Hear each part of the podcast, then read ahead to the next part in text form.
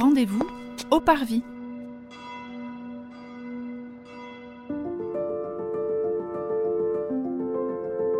Bonjour et bienvenue dans ce neuvième épisode de notre série de podcasts qui vous propose de découvrir les églises du diocèse de Nanterre à travers un regard à la fois historique, culturel et catéchétique. Aujourd'hui, nous allons parcourir un des cinq sanctuaires diocésains érigés par Monseigneur Rouget en 2020. Un sanctuaire est un lieu ayant une importante dévotion populaire et accueillant des pèlerinages. Nous découvrons aujourd'hui Notre-Dame de Boulogne avec son pèlerinage à la Vierge Notonnière.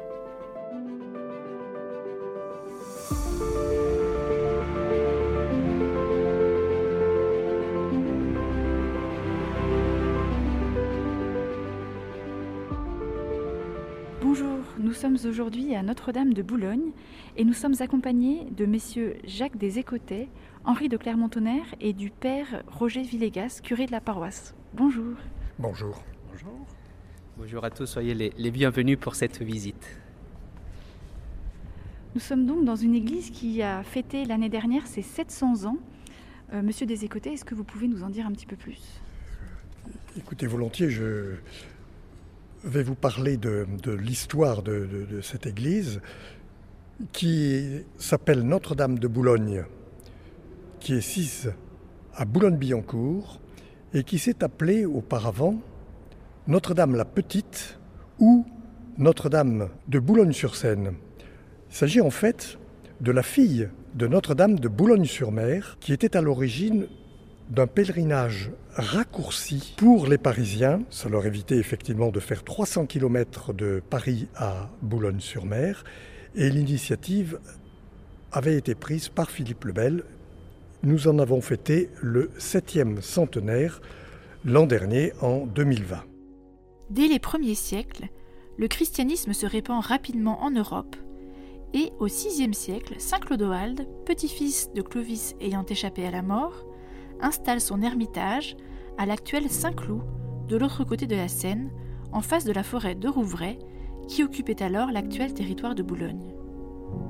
Alors nous allons faire maintenant un, bond géographique de 300 km pour voir au 7e siècle, euh, du temps du roi d'Agobert, à Boulogne-sur-Mer, vous voyez Boulogne-sur-Mer à, à côté de Calais, une barque qui s'est échouée avec une vive lumière et euh, des femmes qui étaient en prière dans la chapelle qui est sur la falaise au-dessus du port ont, été, ont entendu des voix leur disant Descendez dans euh, le port, vous trouverez un bateau échoué. Alors elles sont descendues, il y avait effectivement une barque qui n'avait ni voile, ni rame, ni marin, mais à l'intérieur de laquelle était une statue de Marie tenant dans son bras gauche euh, Jésus, une statue d'environ un mètre en bois.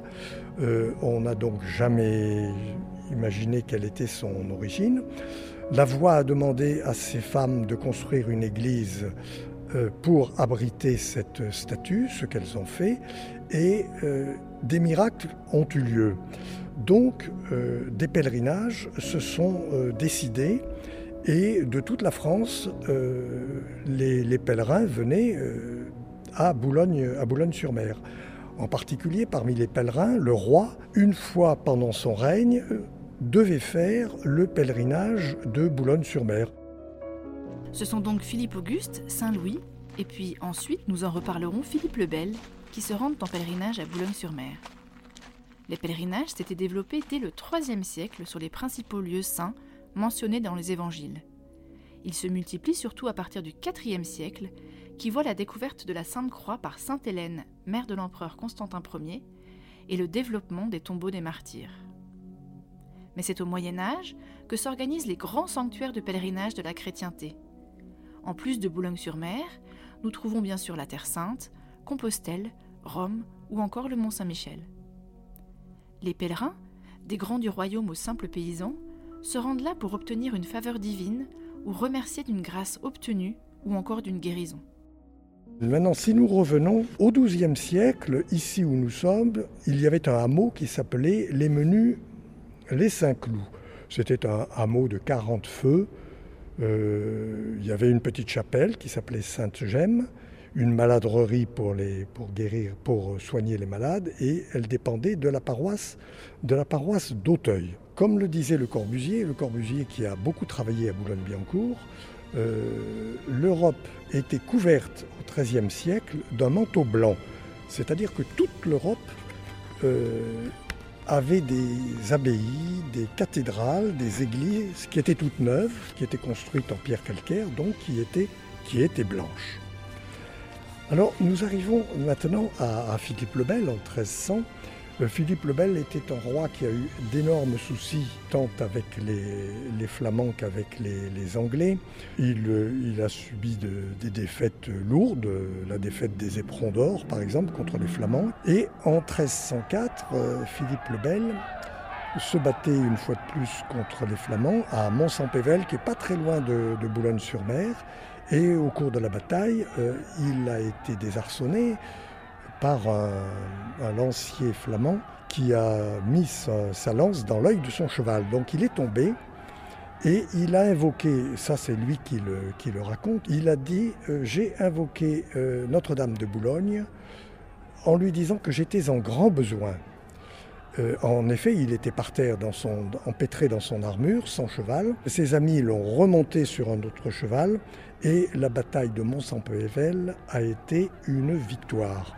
Donc euh, Philippe le Bel s'est précipité à Boulogne-sur-Mer, à Notre-Dame de, Boulogne, qu'il avait déjà fréquenté, qu'il connaissait bien, et il est allé faire des, cadeaux à cette église et, et à Marie. Cinq ans plus tard, en 1308, il marie sa fille Isabelle au futur Édouard II d'Angleterre. Le lieu choisi est Boulogne-sur-Mer, au barycentre de Londres et Paris. À cette occasion, la cérémonie est grandiose et des figures royales nombreuses. Mais Philippe le Bel voit aussi beaucoup de Parisiens fervents et il fait le vœu de créer un pèlerinage raccourci pour leur éviter les dangers du voyage, en construisant un sanctuaire non loin de Paris, sur le modèle de celui de Boulogne. Il n'a lui-même pas le temps de réaliser ce vœu puisqu'il meurt en 1314, peu de temps après la fin des Templiers et la fameuse malédiction de Jacques de Molay. Alors c'est son fils qui a, pris la suite, Philippe V, et qui a posé la première pierre de, cette église en 1320, euh, et c'est pour ça que euh, vous avez entendu tout à l'heure que nous avons fêté le septième centenaire de notre église euh, l'an dernier en, en 2020. Alors cette, première pierre euh, donc posée par Philippe V, Philippe V a été suivi par Charles IV et en 1330 le chœur de l'église a été terminé et il a été béni par Hugues de Besançon qui était l'évêque de, l'évêque de Paris. Alors ce chœur dans lequel nous sommes, euh, nous sommes actuellement, euh, est, très beau. Euh, il, rappelle euh, à certains égards l'architecture de, la Sainte-Chapelle et l'église a été donc bénie, mais elle était loin d'être terminée.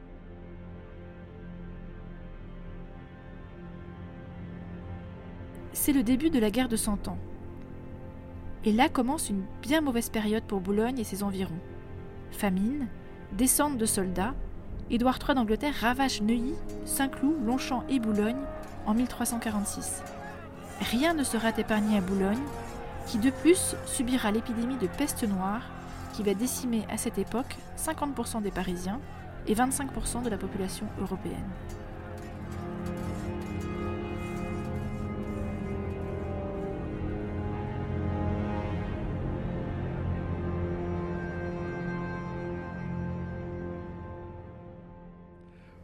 La guerre de Cent Ans, les pèlerins ont continué à, venir, mais alors ils n'allaient plus à Notre-Dame de Boulogne, ils allaient dans notre église, du Guesclin, Charles V, Charles VI, Clément VII, Charles, etc. Et surtout, en 1429, Jeanne d'Arc, qui remontait d'Orléans et qui allait vers euh, Compiègne, s'est arrêtée, euh, dans notre église. Euh, l'endroit où elle est rentrée et marquée par des dalles avec ses, armoiries. Sa statue se trouve euh, ici dans, la nef.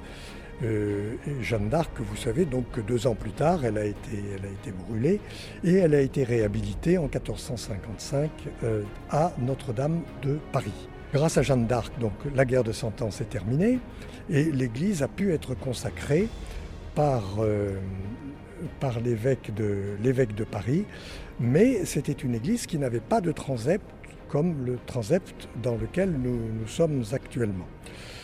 Alors, la construction s'est quand, même, euh, même poursuivie. L'église a été voûtée par Louis XI, c'est-à-dire qu'on a mis des voûtes partout comme dans toutes les églises.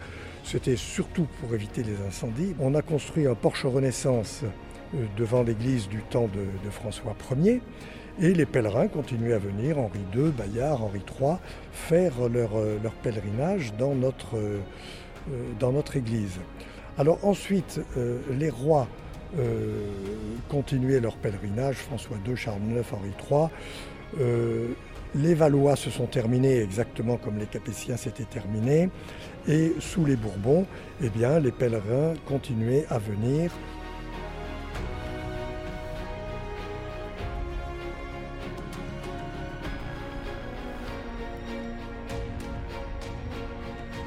Lors de la Révolution, ça s'est pas bien passé mais euh, les habitants de Boulogne ont été très déterminés, très courageux et ils ont réussi à préserver notre église. Bon, les cloches ont été descendues, euh, le trésor a été pillé, mais l'église est restée debout alors que l'abbaye de Longchamp a été entièrement rasée et puis l'église de Boulogne-sur-Mer a été aussi entièrement rasée. il ne reste plus une seule pierre de l'église euh, d'origine de, euh, de Boulogne-sur-Mer. Euh, comme notre église avait été construite à la ressemblance de Boulogne-sur-Mer, quand on veut imaginer comment était Boulogne-sur-Mer, eh bien, on peut regarder, on peut regarder notre, notre église. Après la Révolution, il y, a eu, il y a eu le Concordat.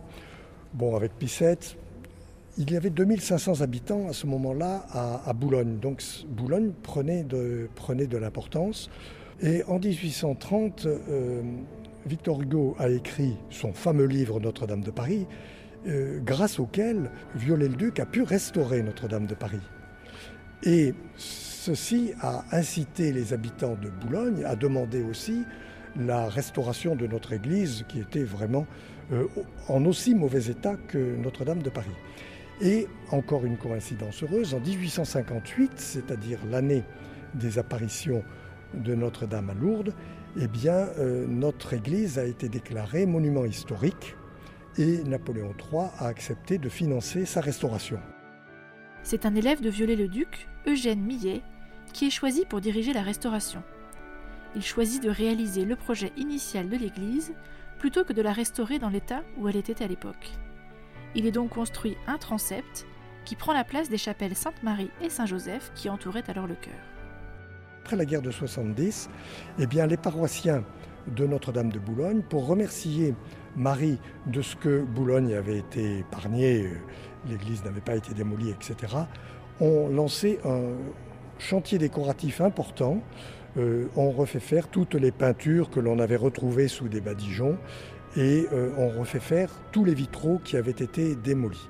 Euh, une nouvelle Vierge Notonnière a été euh, réalisée sur les dessins de Viollet-le-Duc. L'église a, retrouvé sa vie et vous avez entendu parler sans doute à nouveau de Notre-Dame de Boulogne lors du pèlerinage de grand retour qui a eu lieu entre 1945 et 1948 à l'issue de la dernière guerre mondiale où Quatre vierges notonnières ont traversé la France, euh, l'une par voie maritime, une à l'est, une au milieu, une à l'ouest.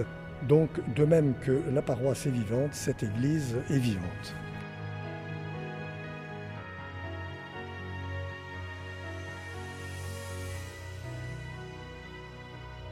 Un grand merci pour cet éclairage euh, historique.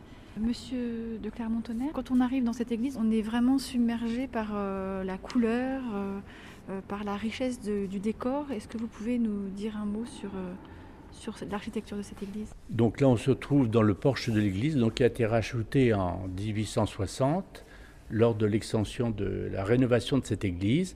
Et quand on arrive dans cette église, on s'aperçoit qu'elle est entièrement peinte du sol au plafond, puisque même les murs sont tous peints.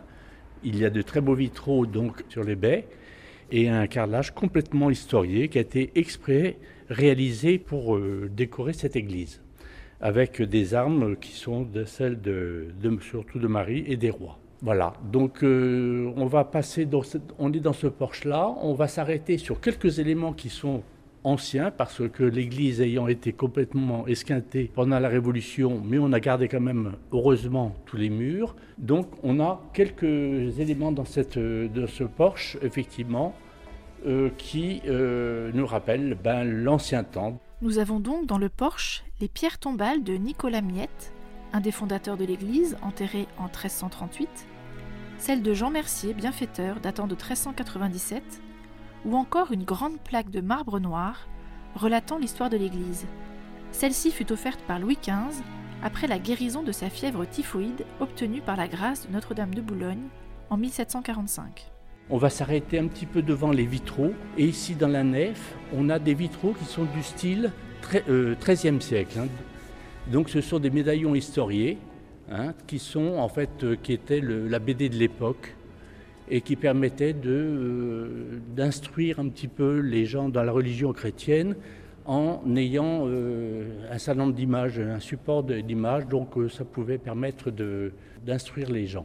Puisque effectivement, à cette époque-là, au Moyen Âge, au XIIe et XIIIe siècle, très peu de gens savaient lire. Voilà, donc on a ici des médaillons. On va voir que dans les autres parties de, l'église, les vitraux sont plutôt de style XVIe siècle, c'est-à-dire qu'on a des personnages, des saints en pied, et euh, qui sont avec un dais au-dessus. Et à ce moment-là, donc, ce sont des vitraux qui sont du style XVIe siècle. Hein. Voilà, donc deux types de vitraux. Juste un petit élément d'architecture qui m'interpelle beaucoup. On s'aperçoit que ici, en début de la nef, après le porche, on a des, des vitraux qui sont à deux lancettes, assez bas, non historiés, un petit peu plus loin, on a déjà trois lancettes avec des chapiteaux autour des éléments. Et dans le cœur, plus on va dans le cœur, plus les, vitraux prennent la totalité des arches. On passe donc du monde extérieur au cœur de l'église dans lequel se trouve le tabernacle. De l'obscurité à la lumière du Christ ressuscité, le fond de l'église étant à l'est, au soleil levant. Euh, puisqu'on est aussi au niveau de la nef, je vais juste un tout petit mot du carrelage, un très très beau carrelage qui est historié, avec les, Ave Maria, la couronne, les fleurs de lys, et euh, on s'aperçoit qu'effectivement ce sont des éléments qui sont aussi bien attribuables à la Sainte Vierge, mais aussi qui sont des éléments royaux. Entre autres, au niveau autour des fleurs de lys, on a des dauphins. Les dauphins montrent en fait la, la, spécificité de Notre-Dame de Boulogne-sur-Mer, donc le thème marin est essentiel dans cette église. Ce thème marin est repris dans les décors de toute l'église, particulièrement dans le chœur, où les peintures datant de la restauration d'Eugène Millet reprennent les motifs de vagues et de dauphins, autour du psaume 93 et du cantique des trois enfants. Baleines et bêtes de la mer, bénissez le Seigneur. Tout ce qui s'agite dans les eaux, bénissez le Seigneur. Fontaines, bénissez le Seigneur. Mers et fleuves, bénissez le Seigneur. Au maître-autel du fond du cœur, réalisé par l'architecte Claude Jacquemin à l'occasion de l'exposition universelle de 1867, répond l'autel moderne, datant de 2019, en pierre brute de Saint-Maximin et marbre de Carrare. Entouré de douze arcades, comme les douze apôtres, une figure en bas-relief y représente le bon pasteur nourrissant ses brebis du pain de la vie. À la droite de l'autel, côté sud, se trouve la chapelle de la Vierge. Ici, on a un très beau, vitrail qui, représente les, mystères du rosaire. C'est pratiquement un, vitrail qui est à cheval sur le, le, style, puisque je parle toujours, puisque c'est un vitrail qui date de 1871, donné par le Saint-Siège. On a les armes de Pie donc qui attestent cette donation. On est à cheval entre le, des vitraux euh, moyenâgeux, puisque c'est une histoire. On a des, images, donc ça se lit de bas en haut et de, gauche à droite. Donc on est depuis l'Annonciation jusqu'à couronnement de la Sainte Vierge, élément qu'on va retrouver aussi d'ailleurs dans le vitrail principal, puisqu'on l'église étant dédiée à la Sainte Vierge. On a le vitrail au chevet de l'église avec l'Annonciation et le couronnement de la Sainte Vierge. Donc sur notre, sur notre gauche, on a euh, un groupe qui a été réalisé par la société Gaget. La Sainte Vierge a été dessinée par Viollet-le-Duc. Donc ce, ce, groupe, et donc euh, on retrouve la Vierge de Boulogne euh, qui tient l'enfant Jésus dans sa main gauche, hein, comme on l'a décrit en 633 et qui est accompagnée de, de, deux anges. La tradition veut que ce avait pas de que c'était sans rame et sans voile. Bien sûr, euh, on a une, nef extraordinaire qui est plutôt euh, euh, qu'on a sublimée avec une, magnifique voile. Enfin voilà. Pour l'anecdote, Émile Gaget, qui avait participé avec son atelier de fonderie à la construction de la Statue de la Liberté, avait distribué, à l'inauguration de celle-ci, des miniatures de la sculpture. Au pied des petits objets était gravé son nom. Dans l'assemblée, le public conquis se demandait Do you have your gadget Et c'est ainsi qu'est né le mot gadget. Nous avons donc vu que Notre-Dame de Boulogne a une longue histoire derrière elle et que beaucoup de gens sont venus en pèlerinage ici. Euh, Père Roger de Villegas, vous qui êtes le curé de cette paroisse, est-ce que vous pouvez nous parler de l'actualité encore prégnante de ce pèlerinage aujourd'hui? À mon arrivée en début euh, septembre, je me suis dit, euh, dans cette église, il y a une histoire et surtout un message de la Vierge. Et si euh, cette église continue à vivre, c'est parce que ce message est toujours actuel, il est toujours présent dans le cœur des, Boulonnais, dans le cœur de tant de personnes qui viennent trouver consolation, réconfort dans, cette église. Je vois la Vierge, comme vous la voyez là-bas au fond, avec euh, l'enfant Jésus entre ses, entre ses mains et puis euh, la Vierge dans cette barque.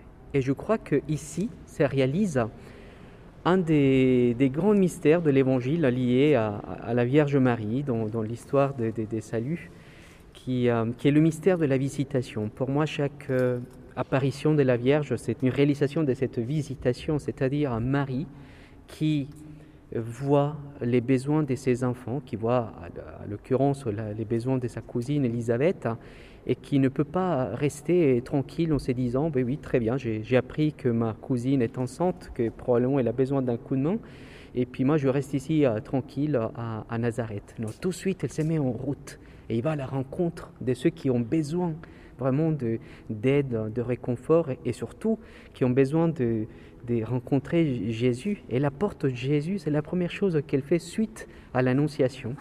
Et, c'est ça qu'on vit dans cette, dans cette église. C'est une vierge notonnière, une vierge dans sa barque qui, qui, ne reste pas tranquille, qui vient visiter, comme on l'a déjà vu euh, au moment de l'apparition à Boulogne-sur-Mer, qui va à la rencontre des hommes. Hein. Elle n'attend pas que les hommes aillent à sa rencontre, elle vient à la rencontre des, hommes.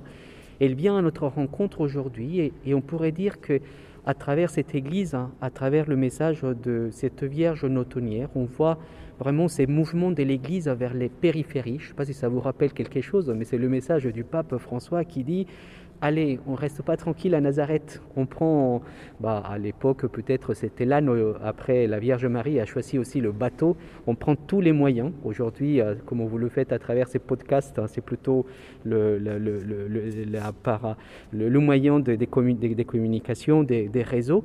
Et aujourd'hui, vraiment l'invitation de la Vierge Marie, c'est ça, c'est comment nous mettre en route avec Jésus, bien sûr, euh, présent dans cette barque avec elle pour aller à la rencontre des hommes qui vivent dans cette mer du monde. Parfois, il y a des jours, très ensoleillés et magnifiques, mais aussi il y a la tempête. Vous voyez, les, vagues qui, qui, sont sous la barque nous rappellent que parfois on peut traverser des tempêtes, mais que quand on est avec Marie, quand on est avec Jésus, eh bien, on peut traverser cette tempête dans la, dans la confiance. Et je pense que aujourd'hui, ces messages de confiance et d'espérance est un message de grande actualité pour euh, pour notre monde, pour tous les hommes, peu importe euh, voilà, notre propre cheminement, là où on est aujourd'hui dans notre, relation avec Dieu, avec les autres, eh bien, nous avons besoin de ces messages d'espérance.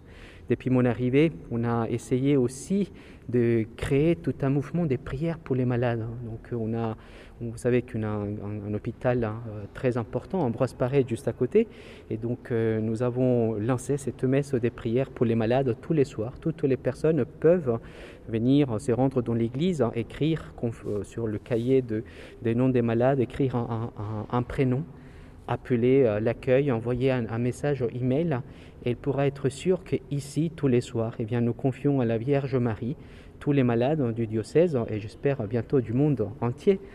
Et, donc l'actualité du pèlerinage, elle, est là. C'est vraiment Marie qui va à la rencontre des hommes, qui va à la rencontre de la souffrance. Et j'espère aussi qu'avec le développement de notre sanctuaire diocésain de Notre-Dame de Boulogne, nous pourrons donner aussi l'occasion à beaucoup d'autres personnes dans notre diocèse et d'ailleurs aussi pour qu'ils viennent euh, visiter et surtout euh, venir aussi à la rencontre des maris qui nous apportent sa paix et sa tendresse.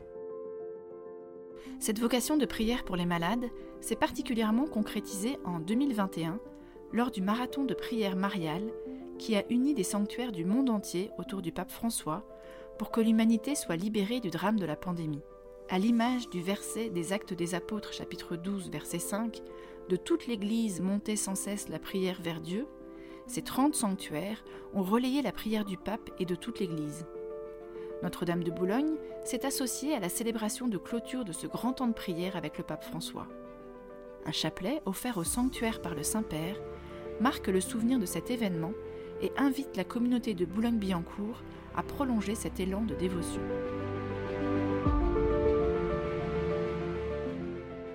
Nous espérons que vous avez apprécié de parcourir avec nous le sanctuaire Notre-Dame de Boulogne. N'oubliez pas de vous abonner à ce podcast pour être informé des nouvelles publications et réécouter les épisodes précédents. Nous vous donnons rendez-vous début janvier pour le dixième épisode de Rendez-vous au Parvis.